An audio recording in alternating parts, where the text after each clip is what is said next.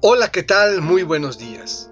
Te saludo al iniciar esta nueva semana y pidamos juntos a Dios que nos acompañe y nos bendiga a lo largo de estos días.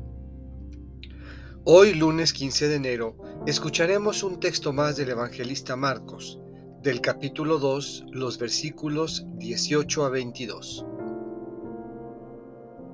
Del Evangelio según San Marcos. En una ocasión en que los discípulos de Juan el Bautista y los fariseos ayunaban, algunos de ellos se acercaron a Jesús y le preguntaron, ¿por qué los discípulos de Juan y los discípulos de los fariseos ayunan y los tuyos no?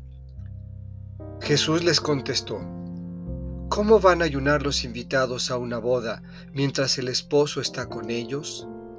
Mientras está con ellos el esposo, no pueden ayunar. Pero llegará el día en que el esposo les será quitado, y entonces sí ayunarán.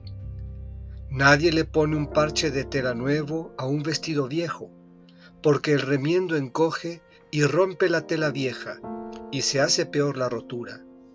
Nadie echa vino nuevo en odres viejos, porque el vino rompe los odres, se perdería el vino y se echarían a perder los odres.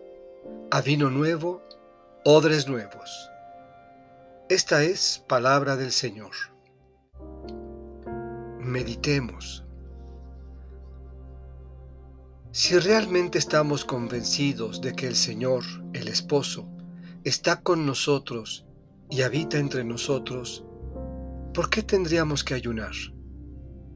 En este caso, el ayuno puede representar la obstinación del hombre por no cambiar la nostalgia de un pasado que no le permite caminar hacia adelante, o la resistencia de vivir de manera distinta, aunque exigente, según la buena nueva. Es decir, ayunamos como una ofrenda que ofrecemos aquello que no somos capaces de superar. La novedad del reino, traída por Jesús, encaja perfecto en un corazón renovado, y abierto a la novedad continua del Espíritu. A vino nuevo, odres nuevos.